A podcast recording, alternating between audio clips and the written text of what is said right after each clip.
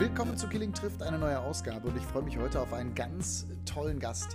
Er ist Weltmeister, er ist einer der schnellsten Fahrer Deutschlands und zwar auf dem Fahrrad. Er ist Weltmeister auf der Bahn geworden, fährt aber auch auf der Straße und ist einer, dem sicherlich im Radsport, und das hoffen wir alle gemeinsam, die Zukunft auch weiter gehören wird. Er hat eine Menge erreicht. Theo Reinhardt ist sein Name aus Berlin, war auch im letzten Jahr beispielsweise nominiert für die Wahl zum Berlins Sportler des Jahres und mit ihm spreche ich über die Absage der Olympischen Spiele für dieses Jahr, über sein aktuelles Training in dieser Zeit und äh, wie er sich auf die kommenden Wettkämpfe, die hoffentlich irgendwann wieder sein werden, vorbereiten wird. Und wir sprechen über die Situation im Radsport allgemein. Denn als Radprofi hast du immer noch, auch 10, 15 Jahre nach den großen Dopingskandalen, immer noch diesen Stempel auf der Stirn. Und das ist natürlich unfair für die jungen Leute. Insofern ein ganz, ganz spannender Gesprächsgast zum Thema Radsport. Jetzt bei Killing trifft Theo Reinhardt, der Weltmeister auf der Bahn. Und jetzt ist er bei mir im Podcast. Theo Reinhardt, grüß dich. Hallo, schön, dass Hi. ich dabei sein darf. Ja, erstmal, find, ich finde es ganz, ganz toll, äh, dass wir äh, endlich mal miteinander quatschen. Vielleicht ganz kurz zur Erzählung. Wir haben uns kennengelernt bei der DTM. Ne? Du hast äh, meinen lieben Kollegen Eddie Mielke besucht, der wiederum auch Radsportkommentator beim Sechstagerennen in Bremen ist. Und da habt ihr euch wahrscheinlich kennengelernt, ne? Genau, richtig. Ja, der Eddie und ich haben uns in Bremen kennengelernt, ähm, haben uns relativ schnell gut verstanden und dann äh, hat er mich immer schon mal eingeladen zur DTM, hat dann ein bisschen gedauert, bis wir es endlich mal geschafft haben. Und ähm, ja, da haben wir beide uns dann äh, sozusagen kennengelernt bei der DTM. Äh, war ein cooles Wochenende, äh, hatten eine Menge Spaß und äh, war für mich eine super Erfahrung, mal die DTM so erleben zu dürfen. Und äh, ja, war cool. Jetzt bist du ja ein Vollblutsportler, Leistungssportler, Olympia, ich glaube Fünfter in Rio gewesen ähm, jemand, der äh, Weltmeisterschaften gewonnen hat, sechs Tage Rennen gewonnen hat und seinen Sport einfach in den letzten Jahren mitbestimmt hat, äh, ist es dann super äh, spannend, auch mal ganz anderen Sport, wie jetzt zum Beispiel den Motorsport, äh, zu sehen? Oder gehst du gerne zum Basketball oder zum Fußball? Also äh, absolut bin ich auch äh, anderer, anderweitig sportbegeistert. Ne? Ich meine, so die DTM mal live zu sehen, ist natürlich eine ganz andere Hausnummer als äh, in dem Sport, in dem ich mich so rumtreibe. Ähm, alleine schon von dem Drumherum so. Ne? Und äh, natürlich ist es auch ja, sehr, sehr interessant für einen, für einen Mann, derart schnelle Autos zu sehen, wie die sich da auf der, auf der Rennstrecke duellieren. Das ist natürlich äh, super und macht, äh, macht auch eine Menge Spaß. Ähm, ansonsten, ja, wenn es die Zeit erlaubt, dann bin ich in Berlin schon noch mal unterwegs bei den Eisbären oder äh, versuche mal zu Albert zu kommen. Ähm, leider ist halt nur so, dass ich ja relativ wenig auch in Berlin bin, dadurch, dass wir auch viel auf Reisen sind, auf Wettkämpfen, Trainingslagern, sodass es äh, nicht immer ganz so einfach ist, da irgendwie mal einen, einen, Tag zu finden, wo man da mal Zeit hat, leider. Aber mhm. grundsätzlich interessiere ich mich sehr, sehr viel für andere Sportarten auch, ja. Mhm. Das ist ja auch ein, ich meine, ein, ein ganz großes Ding irgendwie, egal was äh, an, an großen Sportevents irgendwie besuchen zu dürfen, nicht nur als Teilnehmer, ich sag mal, Olympische Spiele sicherlich für jeden Sportler das Highlight, oder? Ja, absolut. Das ist immer so, also in jeder olympischen Sportart, finde ich, ist das immer so, dass das Nonplusultra, ne? Also Olympia ist einfach, einfach, äh, ja, gibt es immer nur alle vier Jahre und ist einfach Olympia. ja. Kann ich mir vorstellen. Also kann ich mir nicht vorstellen, habe ich leider nie erlebt. Aber äh, es ist, ich habe ich hab 1988, da warst du, glaube ich, noch gar nicht geboren, da habe ich äh, aus Playmobil die Olympischen Spiele von Seoul in meinem Kinderzimmer mit Stadion und Schwimmbecken und allem Möglichen damals nachgebaut. Das waren so meine ersten Olympischen Spiele, die ich richtig äh, wahrgenommen habe. äh, aber was ich, was ich eigentlich sagen wollte, ist, ähm, aber äh, wir reden gleich noch über diese Faszination Olympia und auch den, die, die Verschiebung jetzt in diesem Jahr, was das auch für dich bedeutet. Aber erstmal nochmal andere Sportarten, große Events, eine volle Halle bei den Eisbären oder so. Hast, bist du auch so einer, also so, so ein Sportfan, der dann so ein bisschen Gänsehaut auch hat und sagt, ey, das ist richtig geil hier? Ja, absolut. Also so, so Stimmungen äh, in Hallen, die pushen mich schon sehr und verleiten mich auch schnell zu einer, zu einer Gänsehaut. Ähm, doch, das finde ich schon, finde ich schon sehr cool und ich gehe da auch gerne mit. Also das ist schon was Schönes, ja. Ist auch dann Sechs-Tage-Rennen für dich was Besonderes zu fahren, weil da natürlich gerade in Deutschland auch mit der Historie der Sechs-Tage-Rennen, jetzt egal ob Berlin, Bremen oder äh, Dortmund oder auch München, äh, da sind einfach, äh, das ist einfach eine große Geschichte und die Leute drehen da ja am meisten frei, ne? Ja, Sechsfahren ist immer, immer, immer was Schönes. Ne? Ist ein bisschen äh, ja, eine andere Stimmung oder äh, ein anderes Rennen auch, äh, als wie wir es international quasi kennen. Oder ähm, ja, da zählt ja immer nur ein Tag sozusagen. Und ähm, das Publikum ist natürlich dann auch ein, ein ganz anderes als beim Sechstagerennen. Und äh, klar ist es dann für uns schön, wenn die Hallen gut gefüllt sind und wir auch mal äh, eine gewisse Aufmerksamkeit bekommen, die sich dann in so eine super Stimmung, in so eine ausgelassene Stimmung umwandelt. Und ähm, klar, sechs Haaren macht, macht immer Spaß und äh, ist ein super Ausgleich. Unvorstellbar eigentlich, dass früher, vor 30 Jahren, ich war das erste Mal so mit 10, ja, vor 30 Jahren, äh, beim Sechstagerennen, unvorstellbar, dass damals in den Hallen äh, geraucht wurde, äh, mhm. bei den, neben den Sportlern quasi. Es war eine stickige Atmosphäre hoch 100. Mhm. Und die Kollegen damals, die haben äh, Höchstleistungen gebracht. Ich glaube, heute ist das Rauchen in Sporthallen auch in großen Arenen verboten, ne? Ja, ein, ein Glück, muss ich sagen. Also ich habe die Zeit auch nicht mehr miterlebt, äh, bin ich auch ein bisschen glücklich drüber. Das Einzige, was wir ab und zu ins Gesicht geblasen bekommen, ist äh, der Rauch von dem Wurststand. Ähm, ja, okay. Aber äh, ja, das ist, äh, hat natürlich auch was wahrscheinlich gehabt, so einen gewissen Flair damals, diese rauchige Luft, ne? Das hat es ja auch so ein bisschen ausgemacht. Ähm, von der Warte aus, ja, vielleicht hätte man es gerne auch miterlebt. Aber aus gesundheitlicher Sicht äh, bin ich natürlich auch froh, dass ich da meine Lunge nicht äh, unbedingt derart strapazieren muss mehr. Ne? Das ist schon, schon was Gutes. Ja. Du bist, glaube ich, 29, ne? Ja. Habe ich, das, genau. hab ich das richtig im Kopf? Genau, 29. Ja. So, das heißt, äh, du bist jetzt seit wie vielen Jahren, also Fahrrad bist du wahrscheinlich mit 4, 5 gefahren, ne? so wie die meisten? Nee, ich glaube, ich bin, ich bin gar nicht so früh. Ich kann es jetzt nicht mehr genau sagen. Ich weiß, dass ich auf dem Campingplatz äh, dann das Fahrradfahren so richtig gelernt habe. Ähm, ja, ich würde jetzt so schätzen, ja, vier, fünf, vielleicht sechs, ja, so ungefähr. Okay. Also in der ich. Zeit. Ja. Wann hast du denn, weißt du noch, wann du dein erstes Rennen gewonnen hast? Äh, angefangen habe ich mit Radsport 1908, also 97, so im Halbjahr quasi. Und ja. dann hatten wir relativ schnell einen, einen Trainingsrennen äh, vom Verein sozusagen, ein Sportforum damals. Bin ja beim SC Berlin groß geworden. Und ähm, da war ich, da gab es so drei Disziplinen. Und äh, ich konnte das, äh, so ein Ausscheidungsfahren quasi auf so einem kleinen Rondell, konnte ich für mich entscheiden. Das war so mein erster Sieg, äh, relativ schnell am Anfang. Ja, wie, wie, wie, wie bist du denn dann zum Radsport gekommen? Also ich sag mal so, äh, das ist ja jetzt nicht alltäglich, dass man, also sind deine Eltern irgendwie Radsportler oder wie war das bei dir? Also meine Eltern sind äh, überhaupt nicht groß sportlich aktiv gewesen. Ähm, mein Bruder, schöne, mein, ja. schöne Grüße, schöne, schöne Grüße, wenn ihr uns, wenn ihr uns gerade zuhört. ja, nee, äh, mein Bruder ist im Fußball groß geworden. Das hatte ich zwischenzeitlich auch mal äh, probiert, aber das war gleich nichts im Probetraining für mich. Das war absolut nicht mein Ding. Und dann äh, waren wir in einem Fahrradurlaub an der Müritz. Das heißt, wir waren so, also meine Eltern, mein Bruder und ich äh, waren da so an der Müritz und sind da relativ viel Fahrradtouren gefahren. Und da habe ich gemerkt, dass das Fahrradfahren mir relativ viel Spaß macht. Und sind dann über eine Freundschaft von meinen Eltern quasi zu dem Verein SC Berlin gekommen. Da hat der Sohn Radsport gemacht. Und ja, über die sind wir dann dort zum Verein gekommen und das war so mein Weg in den Radsport. Also äh, ausschlaggebend der Urlaub mit, mit, mit dem Fahrrad. ja. Witzig. Heißt aber, du bist ja dann als Radsportler äh, sozusagen das erste Mal in Erscheinung getreten bei diesem kleinen Ausscheidungsrennen oder Ausscheidungsfahren, hast dann da gewonnen. Haben denn deine Trainer damals schon gesehen, ach guck mal hier, der kleine Theo, sechs, sieben, acht Jahre alt, der hat Talent?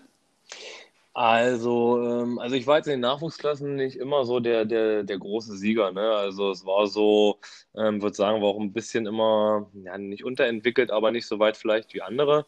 Ähm, ein gewisses Talent, ja, wurde mir immer so ein bisschen nachgesagt, aber ich habe relativ lange gebraucht, ehe ich so, naja, so richtig äh, so ja, Fuß gefasst habe. Ne? Also äh, durch die Entwicklung oder die, durch die verschiedenen Entwicklungen in den Nachwuchsklassen ist es halt manchmal so, bei dem einen kommt es früher, bei dem anderen später. Und bei mhm. mir hat es relativ lange gedauert eigentlich. Ähm, aber ja, ich war halt irgendwie immer Feuer und Flamme mit dem Sport. Ne? Also ich war wirklich eigentlich immer sehr fleißig, ähm, habe selten irgendwie ein Training mal ausfallen lassen, also eigentlich nur durch, durch, durch Krankheit oder so. Und das war eigentlich das, was, was die Trainer immer so an mir geschätzt haben und, und, und dann, äh, woran sie auch gemerkt haben, dass ich irgendwie will. Ne? Und dadurch, äh, ja. Ja. Äh, also ja klar, Fleiß ist natürlich das große Ding und, und, und Durchsetzungs Triebkraft, mhm. klar. Äh, und die, und gerade bei Jugendlichen, das wissen wir alle, die unterschiedlichen Entwicklungsstufen spielen natürlich eine Riesenrolle. Aber irgendwann muss ja dieser Punkt kommen, dass du sagst, scheiße, ich bin echt gut, ich kann das zu meinem Beruf machen. Also das hat man ja nicht irgendwie mit, mit elf, sondern wahrscheinlich später.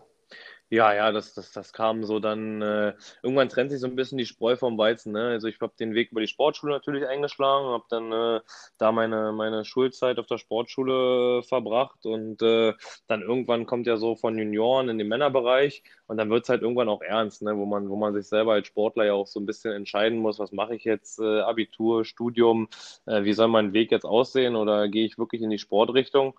Und ähm, ja, dann, dann kamen so die, die, die Achtungserfolge oder immer mal wieder auch Erfolge, die einem so recht gegeben haben, zu sagen, okay, ich gehe jetzt absolut den Sportweg. Also ähm, ja, mache äh, meine Ausbildung in sportlicher Hinsicht oder sportlich gefördert und äh, versuche da irgendwie so ein professionelles Sportlerleben zu führen. Und ähm, ja, das, das ging dann bei mir so ein bisschen Step by Step. Also jetzt kein ausschlaggebender Erfolg, aber ähm, ja, so es hat mir der Erfolg immer wieder recht gegeben, ne? sage ich mal so. In einer Zeit, in der natürlich der Radsport in seiner bisher größten Krise steckte, hast du entschieden, Radprofi zu werden. Ja, das stimmt schon. Also äh, ich bin auf alle Fälle nach den goldenen Zeiten im Radsport groß geworden. Äh, so viel steht ja. fest. Ähm, das war natürlich auch so ein bisschen ähm, gerade Geschichte, Straßenprofi werden, ein Team zu finden, hat die ganze Sache natürlich nicht, nicht einfacher gemacht, ne? weil die Teams ja ausgedünnt wurden. Es äh, gab auch weniger Teams äh, in der Pro-Tour oder halt im Profibereich. Und das hat es natürlich dann schwerer gemacht, da irgendwo reinzukommen, Fuß zu fassen. Ähm, ja, zumal, zumal ja auch, ich sag mal, äh, also Sponsoren, äh, es gab keine Fernsehverträge mehr, äh, alle haben sich abgewendet, ja. weil einfach dieses, dieses beschissene Thema Doping allumgreifend war und der Sport sich natürlich auf eine gewisse Art und Weise neu erfinden musste. Ich habe selber über, ich weiß gar nicht, acht Jahre die Deutschlandtour damals mit begleitet in diesen Höchstzeiten und mhm. ähm, habe dann das Ende auch miterlebt und muss sagen, also für mich auch als Be Begleiter und Moderator, äh, das war schon einfach auch eine beschissene Kackzeit, muss man ganz ehrlich sagen. Und mir haben die vielen, vielen Menschen wirklich leid getan, die äh, da äh, ehrlich gearbeitet haben und Gas gegeben haben. Und vor allem habe ich oft an diese jungen Kerle wie dich mhm. gedacht äh, und gedacht, so scheiße, ey, wie wollen die denn jemals auch wieder in diesem Sport wirklich auch mhm. in einer breiten Öffentlichkeit ernst genommen werden, weil dieser Stempel, den tragen die ja noch äh, gefühlt Jahre mit. Ja. Ich habe aber heute den Eindruck, das ist nicht mehr so. Ich finde, das hat sich gewandelt. Oder sehe ich das falsch? Ja, ich, ich, ich glaube, grundsätzlich äh, ist das Thema immer noch nicht vergessen. Ne? Also äh, ich glaube schon, dass das immer mal wieder hochkommt äh, an verschiedenen Stellen. Aber ähm, ja, äh, ich glaube, man merkt auch, dass, dass das jetzt so ein bisschen ja, wieder im, im, Kommen ist, ne? Also dass der Sport an sich auch wieder glaubwürdiger wird. Ähm, ich denke, man kann das auch gut erkennen an, an den Rennen, wie sie jetzt gefahren werden. Äh, ist ja so ein bisschen alles auch neumodisch im, im Radsport. Ähm, dass die Radrennen gestaltet werden jetzt so und ähm, daran kann man, glaube ich, schon ganz gut sehen, dass es schon andere Zeiten sind jetzt, ne? Und, und das äh, macht natürlich den Zuschauer auch wieder interessierter. Und, was ist denn, äh, was ist denn für alle die, was ist denn anders als, ich sage jetzt mal, vor 20 Jahren? Ja, ich glaube, es, es gibt äh, im Radsport immer nicht mehr so diesen, diese klare Favoriten. Ne? Also ich glaube schon, dass es äh, früher in den, in den blöden Zeiten ähm, war es schon so, dass man immer wusste, ja gut, Lance Armstrong vorne, ne? so dieses, diese, diese klaren Favoritenrollen. Und ähm, jetzt mittlerweile ist es, glaube ich, schon so, dass es viel, viel mehr auch Überraschungen gibt. Ne? Also auch viel mehr junge Sportler, die dann ähm, viel schneller in, in, in, Erscheinung treten und, äh, und in Radrennen für sich entscheiden. Auch äh, bei den dreiwöchigen Rundfahrten ist es oft so, dass, dass sich nie einer von Woche 1 irgendwie durchsetzt oder wie auch immer, sondern es wird viel, viel mehr mh, darauf geschaut, dass man auch drei Wochen durchhält. Das heißt, äh, die Radrennen, die werden so ein bisschen anders, anders gestaltet. Ähm, mhm. dass man sagt, ja, ich muss mich auch mal schonen und äh, viel, viel mehr Etappen, wo halt nicht die Favoriten gewinnen, sondern ähm, ja, Außenseiter oder vielleicht auch Überraschungssieger. Und äh, das ist halt so, eine, so, eine, so, eine, so ein Ergebnis davon, ähm, dass ja, die Favoriten sich halt auch schonen müssen. Ne? Äh, und, und, und, das äh, ist für mich immer, also ist für mich ein ganz gutes Zeichen, glaube ich, äh, dass das alles ein bisschen menschlicher abläuft, als es äh, vielleicht in anderen Zeiten abgelaufen ist. Ergo, wenn, wenn, wenn die Favoriten sich schonen müssen, dann wissen wir, es geht auf jeden Fall ehrlicher zu. Ja, ist ein, ist ein, schönes, ist ein schönes Bild. Äh, du, ich bin, ich bin der, ich bin, ich bin ein, bis heute ein riesengroßer Radsportfan und ich habe wirklich jetzt vor, ist vor kurzem wieder mein Rennrad ausgepackt aus wirklich aus alten Zeiten. Ich habe tatsächlich mal, äh, ich war tatsächlich mal mit einem, mit einer Frau zusammen, die war Radprofi und mhm. die ist bei der Equipe Nürnberger gefahren. Das ist damals so das größte Frauenteam gewesen und ähm, durch die bin ich zum Rennradfahren gekommen und ich habe jetzt meine ganzen alten Trikots wieder ausgepackt mhm. und meine alten Schuhe und so und fahre wieder durch die Gegend und habe da so eine Freude dran. Also ich liebe diesen Sport und ich habe ihn viele Jahre geliebt, habe es dann verloren so und liebe ihn jetzt wieder. Und ich muss sagen, ich äh, finde es einfach toll zu beobachten, auch was in Deutschland passiert und wie viele gute junge Leute da irgendwie unterwegs sind oder mitteljung, ne, mit 30 oder bald 30 gehörst ja jetzt auch schon dann zu den Erfahrenen, aber ja. das, das, das ist etwas, was, äh, was, was toll ist und ich hoffe einfach, dass da wieder mehr Fernsehpräsenz kommt. Die Deutschlandtour, die ja auch vorsichtige Schritte zurück macht. Ja. Ähm, und äh, die soll ja auch dieses Jahr oder sollte, mal gucken, wir wissen es im Moment ja alle nicht, äh, auch schon wieder stattfinden. Und äh, das finde ich schon, finde ich schon geil. Das macht, macht echt Bock zu sehen. Insofern will ich jetzt auch gar nicht weiter über alte Zeiten reden, sondern einfach echt ein Kompliment machen. Ihr habt es geschafft, das alles wieder so ein bisschen hochzubringen. Finde ich ganz toll. Ja, ich glaube auch, dass das äh, bei uns wirklich so ist. Also es mangelt nicht an unseren Erfolgen im Radsport. Ne? Also ich muss ja wirklich sagen, dass das, äh, es wirklich viele deutsche Radsportler gibt, die sehr, sehr erfolgreich sind, egal auf Bahn, Straße, Cross, äh, Mountainbike, ja. äh, Radball, alles was dazugehört. Das muss man ja sagen, dass der Radsport ja auch viel, viel mehr Facetten noch äh, umfasst als nur diesen, diesen Straßenradsport, den man aus dem Fernsehen kennt. Und in Deutschland Deutschland ist es wirklich so, dass mir da von, von, von den Erfolgen und von den wirklich sehr, sehr guten Leuten, also schon führend sind auf der Welt. Ne? Also das ist schon nicht ohne. Da können sich andere Sportarten in Deutschland wirklich was von uns abschneiden, ähm, wie erfolgreich wir da, wir da eigentlich sind. Und ähm, ja, das ist eigentlich was Schönes, ja. Ich gucke raus gerade, äh, sehe da unten wieder gerade einen Rennradfahrer an der Spree entlangfahren. Äh, wir haben, äh, wenn, wenn ich draußen unterwegs bin, du, du bist ja auch wahrscheinlich jeden Tag auf dem Rad, gerade bei diesem äh, äh Traumwetter, äh, du wirst, äh, du siehst ja an jeder Ecke wieder Rennradfahrer. Ja. Mega geil. Ja. Mega. Und übrigens, alle auch gut ausgestattet, egal wie schnell, aber alle schicke Klamotten, ja. tolles Rad und so. Das ist auch ein bisschen, ich will nicht sagen Statussymbol, aber viele putzen sich schon heraus, wenn sie ja, aufs das, Rennrad gehen. Das ist witzig. Ich habe äh, letztens gerade einen anderen Podcast auf dem, auf dem Rad gehört. Ähm, höre ich ganz gerne auf dem Rad so Podcast. Und da ging es auch darum, dass es im Radsport besonders wichtig ist, ähm, sich an die na, Kleidungs Bekleidungsregeln so zu halten. Ne? Also äh, nichts ist schlimmer, als äh, im Radsport falsch gekleidet rumzufahren. Und da halten, da halten sich auch wirklich viele rein. Das ist lustig, ja. Aber ähm, ja, zur Zeit äh, muss ich auch sagen, die Radfahrer, die wir so, oder Radsportler oder wie auch immer, die wir so jetzt sehen beim Training, das ist schon viel, viel mehr als sonst. Also es ist wirklich zurzeit ja. äh, teilweise anstrengend, auf dem Radfahrwegen zu fahren, ähm, weil man ja. wirklich viel Verkehr hat. das kennt, man ja, so gar nicht, auch in der Woche. Aber cool, also ähm, absolut cool, dass die Leute rausgehen und, und das, das Fahrrad nutzen und sich da draußen so schön bewegen, ja. Wie sieht denn dein Trainingstag aus? Oh, eigentlich, eigentlich ist es fast langweilig, ja. Ich stehe früh auf, äh, meist so 7, 7.30 Uhr. Ähm, dann frühstücke ich was und, und, und gehe dann eigentlich so um 9, 9.30 Uhr aufs Fahrrad. Ähm, ja, alles so zwischen drei bis sechs Stunden dann so irgendwie auf der Uhr. Und viel, was fährst du dann? Wie viele Kilometer? Was ist so eine normale, ich sage mal, eine vier, vier Stunden Strecke, die du dann fährst? Ja, so roundabout 120 Kilometer. Mal, mal ein bisschen mehr, mal ein bisschen weniger, ne? je nach Tagesform und Wind und sowas, was da alles noch ein bisschen mit reinspielt. Also, ähm, ja, wir rechnen mal so mit einem 30er Schnitt. Ne? Wir machen dann vorher uns so, gibt ja super, super ähm, Apps und, und Programme, so Komoot und Strava, wo man sich dann rund zusammenstellen kann. Und äh, das mache ich dann auch und dann plane ich immer so bei einer Vier-Stunden-Einheit mit 120 Kilometer. Und ähm, ja, genau, so.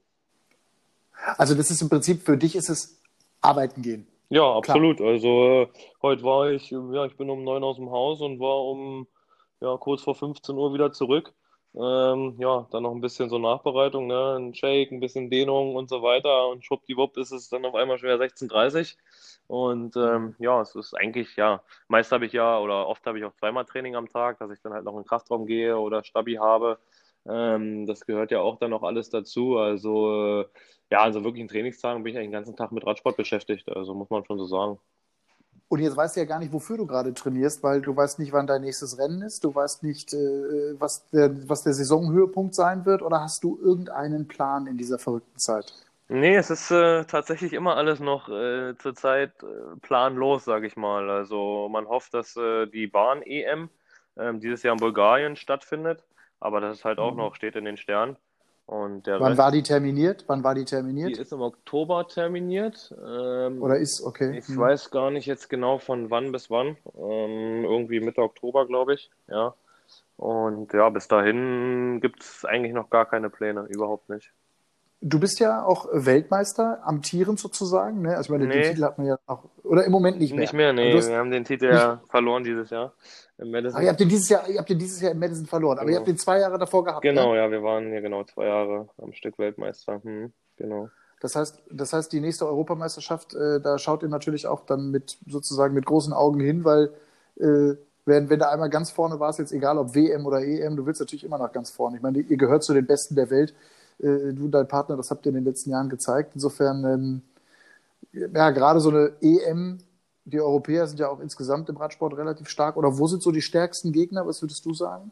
Ja, ist schon, ja, ist schon Europa, ne? Also die, die Mehrheit kommt aus Europa. Wie gesagt, Australien ist noch eine, eine führende Nation, aber so die mhm. geballte Kraft kommt eigentlich aus Europa mit, mit Italien, mit Dänemark, mit Großbritannien.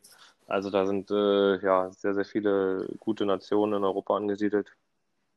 Jetzt habe ich ja viele Zuhörer, die jetzt vielleicht gar nicht im Radsport so eine wahnsinnige Ahnung haben mhm. oder auch vom, vom Madison noch nie gehört haben. Also vielleicht fangen wir mal an. Bar Unterschied äh, Straße, klar, Tour de France, äh, Vuelta oder Giro d'Italia, also die großen Rundstreckenrennen. Es gibt Eintagesrennen natürlich auch, auch sehr berühmte. Hier in Deutschland eben auf der Straße, da werden dann, was weiß ich, 220 Kilometer äh, so ein Tagesrennen gefahren. Mhm. Aber dann gibt es eben auch die Bahn. Du bist ja vor allem auf der Bahn sehr erfolgreich.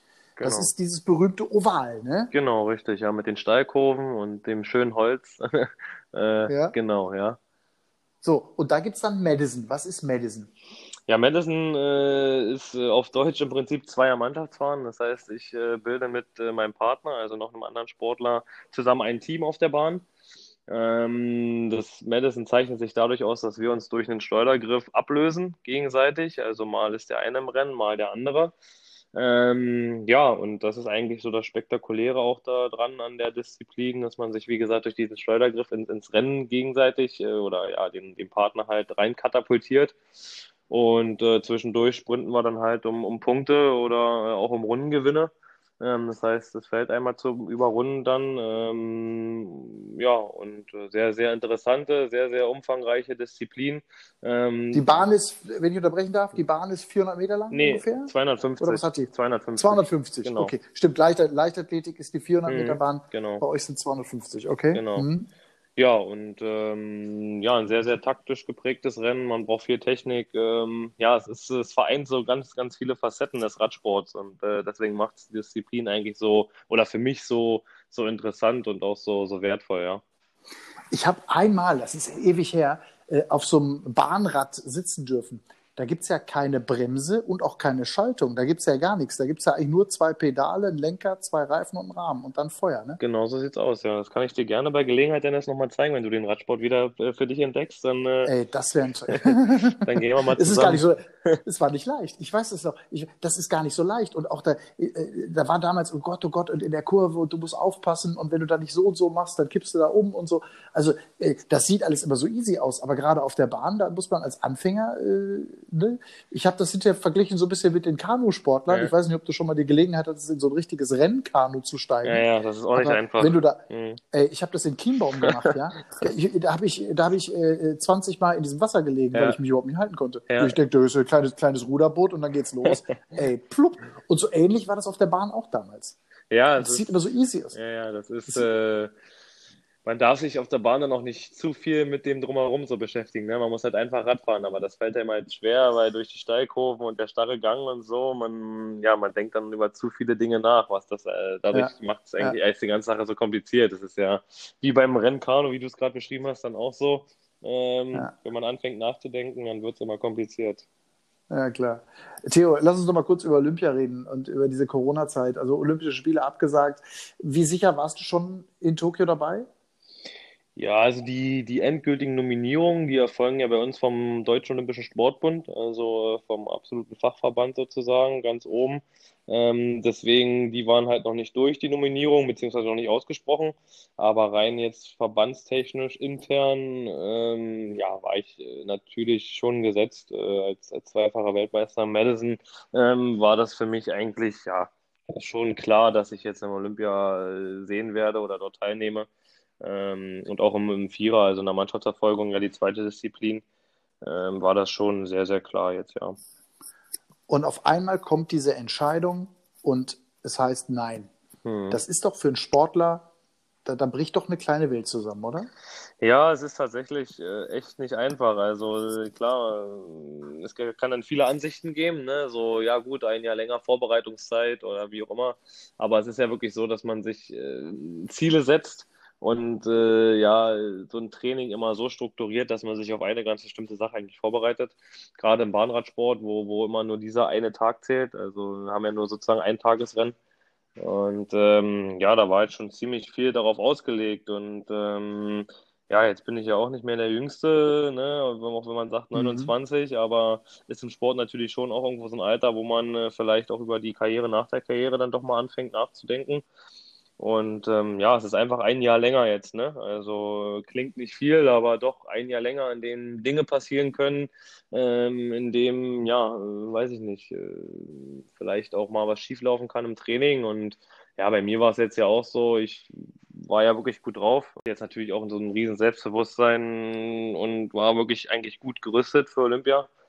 Ähm, und ja, da ist das natürlich dann schon so, dass man dann wieder ja, anfängt zu grübeln. Ne? Also ein Jahr länger, wie macht man jetzt, äh, wie, wie, fängt man das jetzt ab? Man war so auf dem Weg zur Höchstform oder das Training äh, war jetzt ganz klar strukturiert und äh, gut, jetzt muss man das irgendwie erstmal abfangen, neu aufbauen. Ja, und äh, ja, bringt schon ein paar, paar Fragen mit sich. Und, Zumal ähm, ja auch, ich sag mal, der Name Theo Reinhardt in Radsportkreisen natürlich bekannt ist. Aber wenn du in Tokio auch um eine Medaille kämpfst, wenn du möglicherweise, das ist ja auch das Los aller Olympiasportler, die ich sag mal in Sportarten unterwegs sind, die nicht ganz so populär sind. Ich will jetzt nicht sagen, Radsport ist unpopulär, aber du weißt genau, was ich meine. Ja, ja, ähm, da ist Olympia auch immer eine Chance und immer ein Schaufenster. So, und wenn du auf einmal dir eine Silber- oder eine Goldmedaille oder auch eine Bronzemedaille umhängst, äh, dann ist das ja auch eine Nummer. Mit Gold bist du unter Umständen sogar eingeladen dann ins aktuelle Sportstudio.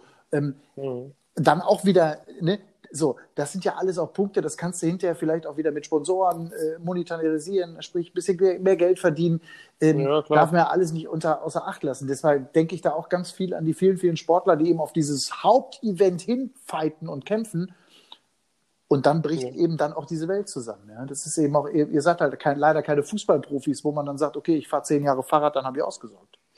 Ja, richtig. Also für uns ist es ja das Business letztendlich äh, gut zu sein oder der Beste zu sein, um halt irgendwie ja einen gewissen Profit auch daraus zu ziehen. Ne? Also klar, das ist unser Leben, der Sport, ja. aber wir müssen auch durch unsere Leistung dieses privilegierte Leben irgendwie finanzieren oder ähm, halt wirklich Höchstleistung bringen oder die absoluten Top-Erfolge, um dieses Leben oder, oder ja oder dieser, dieser Sportler halt sein zu können. Ja, klar. Das ist, ist schon schwer und natürlich ist Olympia dann, klar, damit kann man seiner Karriere oder das, was man sich tagtäglich so aufopfert äh, und ja auch äh, viele Opfer bringt und sich wehtut im Training und so, dann irgendwie, ja, wettmachen, sich irgendwie, ja, da einfach äh, dann auf, ja, das einfach dann ernten, ne? Ja, genau, absolut, hundertprozentig. Also ernten ist vielleicht sogar das richtige Wort in dem äh, Zusammenhang. Und das darf man auch nicht unterschätzen.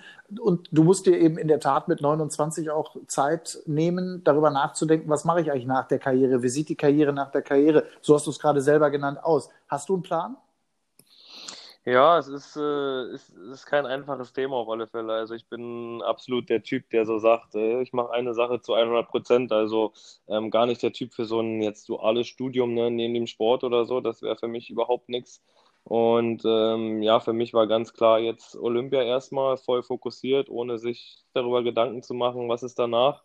Und ähm, deswegen gibt es bei mir noch keinen richtigen Plan. Ich ähm, hätte schon gerne Ambitionen, vielleicht mal so im Sport zu bleiben und äh, eine Trainerfunktion oder sowas äh, einzunehmen. Das ist so ein bisschen das, was ich so ja, mir vorstellen könnte oder wo ich auch glaube, dass mir das einigermaßen gut liegt. Ähm, aber das ist nichts Spruchreifes oder Festes. Ne? Das ist einfach nur so eine ja, Überlegung, Vision, keine Ahnung, wie man es wie nennen möchte.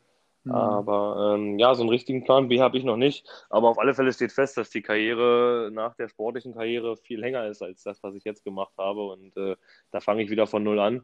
Ähm, dann war der Sport mal. Ne? Das ist bei uns halt leider so. Aber ja, ich habe das, wie gesagt, damals bei meiner Ex-Freundin erlebt und ähm, das war ein sehr spannendes, eine sehr spannende Zeit, weil auch dieses, dieses Finden einer neuen Aufgabe und wo gehöre ich eigentlich hin, was will ich eigentlich dann aus meinem Leben machen, ähm, das ist, äh, das hat, da habe ich, das ich, da habe ich da wirklich großen Respekt damals vorgehabt, da auch dann diesen Weg zu gehen und auch das im Kopf übrigens klar zu kriegen. Ähm, ja, du bist jetzt eben auch nicht mehr der Sportler, du bist jetzt nicht mehr für Deutschland unterwegs, du bist jetzt Student, du bist Auszubildender, was auch immer, wie jeder andere auch. Und ähm, das, das, da muss man auch seelisch ganz gut drauf sein, um das irgendwie dann auch am Anfang verpackt zu bekommen. So habe ich das zumindest damals bei ihr erlebt und das hat sie toll hingekriegt. Aber ähm, das war nicht leicht. Nee, das ist äh, ja, es ist absolut, also es ist wirklich ein, ein, eigentlich ein interessantes Thema, wie, wie so die verschiedenen Leute den, den Weg meistern. Ähm, der Sport an sich lehrt einem viele Sachen ne, fürs Leben. Also der, der Sport an sich ist eine, eine Ausbildung, die man nirgendwo anders wahrscheinlich bekommt, auf alle Fälle fürs Leben. Aber nichtsdestotrotz ist, ist das Leben nach dem Sport halt ein anderes, als es ja. im Sport ist. Und ja, äh, ja das ist, ähm, ja, die einen meistern es besser, die anderen, anderen nicht so gut. Aber fest steht auf alle Fälle, dass, ja, dass man dort eine andere Denkweise an den Tag legen muss und ähm, ja. ja, irgendwo von null wieder anfängt. Für mich ist da ein ganz tolles Beispiel auch, ich weiß nicht, ob du den kennst, Andreas Kuffner, der war Mitglied im Deutschlandachter, also mhm. Ruderer. Kuffi, mhm. und der zum Beispiel macht heute sehr erfolgreich so Motivationsvorträge oder hat bis Corona äh, das gemacht und wird es hoffentlich nach Corona dann wieder weitermachen, macht jetzt online auch so Seminargeschichten und ist da sehr erfolgreich, weil er den Leuten einfach, also vielen Firmen, ne, dann mhm. auch Vorträge, in seinen Vorträgen unter anderem, ich mache es jetzt mal ein bisschen platt, aber sagt, äh, so funktioniert der Ruderachter, so funktioniert das Team und so kann eure Firma funktionieren. So, ne? ja, also, so die, und, und das ist ja das Tolle und das ist ja ein Pfund, was ihr habt, weil einer, der bei Olympia war oder eine, das ist für viele Menschen faszinierend. Und mhm. Äh, äh, da, da kann man natürlich eine Menge irgendwie draus ziehen. Also das vielleicht sogar auch für dich. Du hast ja jetzt gerade gesagt, dass du auch in die Richtung Trainer weitergeben, wie auch immer gehen willst. Also ist sicherlich auch sehr, sehr äh, ein sehr, sehr spannendes Feld. Ähm, also der Sport gibt auch in diese Richtung zumindest viele Chancen. Ähm, das ist schon cool. Ja, natürlich. Also man muss natürlich vielleicht auch einfach dann ein bisschen seinen, seinen, seinen Sport oder seine sportliche Ausbildung dann nutzen. Ne? Da muss man genau. vielleicht genau. auch ein bisschen schlau sein ja. Ähm, aber ja, mal gucken, was das so mit sich bringt, die Zeit. also, aber trotzdem, Blick in die Zukunft, Theo, äh, Tokio 2021. Im Mitte Juli sehen wir dich dann hoffentlich auf der Bahn in Tokio, richtig? Ja, hoffentlich. Wie gesagt, das ist ja, geht ja jetzt wieder los mit den Nominierungen. Äh, ja, man muss natürlich gucken. Ne? Zur Olympia fahren immer die allerbesten. Und ähm, ich kann mir schon vorstellen, dass es jetzt dann schon nochmal Ausscheide gibt oder ähm, anderweitig irgendwie die Leistungsstände geprüft werden und dann äh, nochmal neu entschieden wird, ähm, wer dann wirklich zur Olympia fährt nächstes Jahr. Ist eigentlich, ja. sind eigentlich Straßenrundfahrten für dich ein Thema? Ist eine Tour de France ein Thema? Ich weiß jetzt gar nicht, du bist bei diesem Team, wie heißt das, Radnet Rose, glaube ich, ne? Mhm, genau. Bei dem bist ja. du unter Vertrag. Ähm, Habe ich übrigens gesehen, die, der Sitz ist in meiner Heimatstadt in Nordrhein-Westfalen, in Hagen. Ja, Wahrscheinlich. ja, ja, lustig. ne? ähm, ist das, äh, ist das, ähm, ist das ein Thema? Ist es ein, was ist ein, ein Zweitligateam, würde ich sagen, ne? Dritt, Drittligateam. Drittligateam, ja, hm, ja. Genau. Also. Okay, äh, damit ist natürlich dann eine Tour de France für so eine Mannschaft in weiter Ferne. Genau, ja. Nicht, also nicht möglich. Mhm. Ähm, also wie gesagt, wir sind, wir sind dritte Liga. Ähm, ich glaube, für mich ist es kein Thema mehr. Ne? Also ähm, ich bin ja jetzt, wie gesagt, schon 29, äh, eigentlich nicht alt, aber im Sport ist es halt schon eigentlich ein erwachsenes Alter. Und ähm, ich habe mich äh, nach meiner U23-Zeit oder in meiner U23-Zeit habe ich mich, wie gesagt, für die Bahn entschieden. Da gab es genau. eine, eine, Umstrukturierung äh, im, im, Bund Deutscher Radfahrer, also Nationalmannschaft, und ich bin halt den Weg mit der Bahn und mit dem Bahnvierer gegangen. Mich hat das fasziniert, schon immer der Bahnradsport und auch der Bahnvierer, und ich wollte einfach wieder mit dem Bahnvierer erfolgreich sein. Mhm. Und mit der Entscheidung äh, habe ich eigentlich auch entschieden, dass ich nie eine Tour de France sehen werde oder einen, einen Giro d'Italia, weil das, äh, ja, wenn man wirklich diesen Bahnradsport und diese Vierergeschichte ähm, ja, mit, mit äh, allerletzter Konsequenz betreibt, dann ist es einfach zu kontrovers zu dem, was ich auf der Straße trainieren müsste oder können müsste. Das und ist einfach, das ist eine andere Disziplin. Das genau. ist genauso wie der 5000 Meter Läufer niemals ein 100 Meter Sprinter sein wird, ne? Genau. Ähm, ja, und deswegen ähm, ja, werde ich nie jetzt mehr in die Pro-Tour höchstwahrscheinlich oder ja, nicht, nicht kommen. Aber nichtsdestotrotz fahren wir auch natürlich viele Straßenrennen mit unserem Team, ähm, auch Rundfahrten, aber ja, jetzt nichts World Tour-mäßiges. Ne? Also mhm. wir könnten eine Wildcard zur Deutschland-Tour bekommen, das wäre möglich. Hatten wir auch ähm, im ersten Jahr. Ähm, wo die Deutschland-Tour oder die neu auferlegte Deutschland-Tour jetzt gestartet wurde. Da das kann man dann, letztes Jahr, ne? Oder vor zwei Jahren? Das Jahr davor, glaube ich, ja, genau. Stimmt, du hast recht. Ja, ja, doch, du hast recht. Letztes Jahr war schon die zweite Auflage. Mhm, genau. Mhm. Und ähm, ja, für sowas im nationalen Bereich könnten wir dann quasi eine Wildcard bekommen. Aber wie gesagt, die Straße ist rein renntechnisch für uns auch gar nicht so interessant ähm, für die Bahn. Und deswegen, ähm, ja, genau, ist das für uns auch in weiter Ferne, so ein Tour de France-Start oder also, so. Der nächste Trainingstag, der ist in sehr naher Ferne, nämlich morgen. Ja, richtig. ja. Ähm, ich äh, wünsche dir einfach wirklich das maximal Gute. Ich danke dir sehr für das Gespräch. Das ist total spannend. Ich könnte jetzt noch stundenlang weiterreden, aber ich habe äh, auch gelernt, Podcasts sollten so eine Dreiviertelstunde, halbe Stunde, Dreiviertelstunde sein. Okay. Und ähm, ich bin mal gespannt, wenn er dann äh, rauskommt, du wirst mir berichten, wenn du ihn auf dem Fahrrad dann möglicherweise gehört hast. Das werde ich auf alle Fälle machen, definitiv. Ja, ja genau. Theo, alles, alles Gute. Ja, vielen Dank. Viel Erfolg für die Olympia-Vorbereitung und ich werde auf, ich bin so ein Fernsehgucker übrigens, ich guck, ich bin dann auf Knien. Also ich bin bei, äh, bei bestimmten Sportarten, wenn ich die Leute dann noch persönlich kenne, sowieso, äh, dann sitze ich auf Knien vor dem Fernseher und äh, jubele in diese platte Mattscheibe rein. Äh, mit, mit allem, was ich habe. Und meine Frau guckt mich dann an und sagt, du spinnst. Und ähm, dann sage ich, genau deswegen hast du mich geheiratet. Ja, ich finde das auch geil. Das, das ist mega. richtig. Okay. Theo, danke. Ja. All the best. Cool, dass ich dabei sein durfte. Vielen Dank. Ja, vielen, vielen Dank dir. ciao. Ciao, ciao. Tschüss, tschüss.